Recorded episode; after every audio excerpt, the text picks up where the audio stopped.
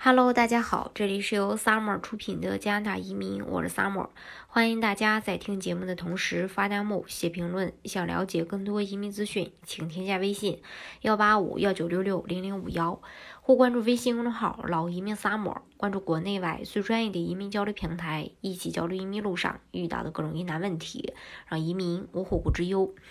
在最新的加拿大公布的秋季经济报告当中呢，加拿大计划对外国购房者开征新税，主要是以此帮助抑制海外投机性购房。但是呢，并没有哦说具体的细节。海外投机性购房被认为是部分市场房价大幅上涨，导致许多加拿大人买不起房的背后的因素之一。一位消息人士称，这些措施的时间和范围可能会在春季预算中去概述，会在三月到四月去公布。呃，报告中也称，来自外国非居民投资者的投机性需要，导致许多加拿大人的房价难以承受。很多时候，房价对加拿大，呃，加拿大人来说是可望而不可及的，特别是对于那些想买第一套房子的人来说。来自外国非居民投资者的投机性需求，让许多加拿大人都无法负担如今的房价。报告当中还补充说，联邦政府将在未来一年内采取措施，实施一项全国性的基于税收的措施，针对非居民以及非加拿大人在加拿大拥有但没有在使用的房屋，让这些资产从国内住房供应中消失。本世纪初，外国投资人被指责推高了温哥华和多伦多的房价，使得 B.C 省和安省在一些市场对外国买家征收土地转让税。加拿大的 B.C 省的某些地区对外国买家征收百分之二十的土地转让税，还对控制房这个征收投机税。安省则对在某些城市投资的外国买家征收百分之十五的税。这些措施帮助抑制了投机，并导致了一些价格修正，但实际上的效果并不好。数据显示，过去十年加拿大房价上涨了百分之八十八点三，今年十月较上年同期就上涨了百分之十点九，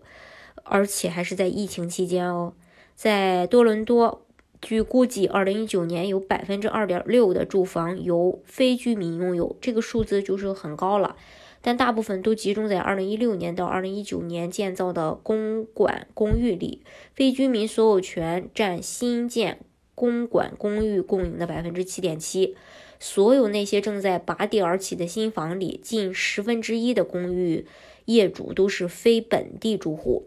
2019年，温哥华地区约百分之四点三的住房存量为非居民购房者所有。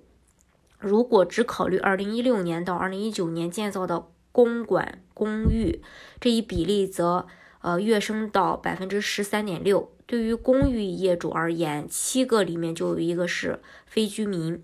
在 BC 省和安省征收全国性的外国买家税可能不会有什么不同，因为这两个省都已经对非居民征税。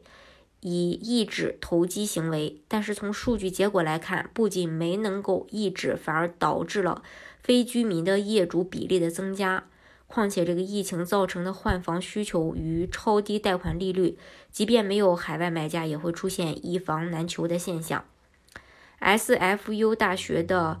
这个商学院的教授。呃，帕夫罗夫对此也不看好。他觉得这这项税收估计不太可能筹集到那么多钱，毕竟能抵消政府支出所需的资金可是一个不小的数目。税收只会是一种工具，如果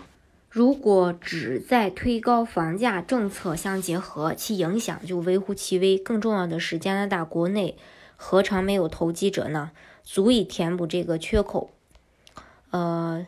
其实房子呢，关系到我们就是登陆以后每个人的一个呃安家的那么一个非常重要的一个环节，所以呃在选择房子的时候，呃也要考虑好这些问题。当然，如果你真的是嗯永久居民了，那就不会存在说这个海外买家税的问题了。好，今天的节目呢就给大家分享到这里。如果大家想具体的去了解加拿大的移民政策的话，欢迎大家添加我的微信幺八五幺九六六零零五幺，或关注微信公众号“老移民 summer”，关注国内外最专业的移民交流平台，一起交流移民路上遇到的各种疑难问题，啊，移民无后顾之忧。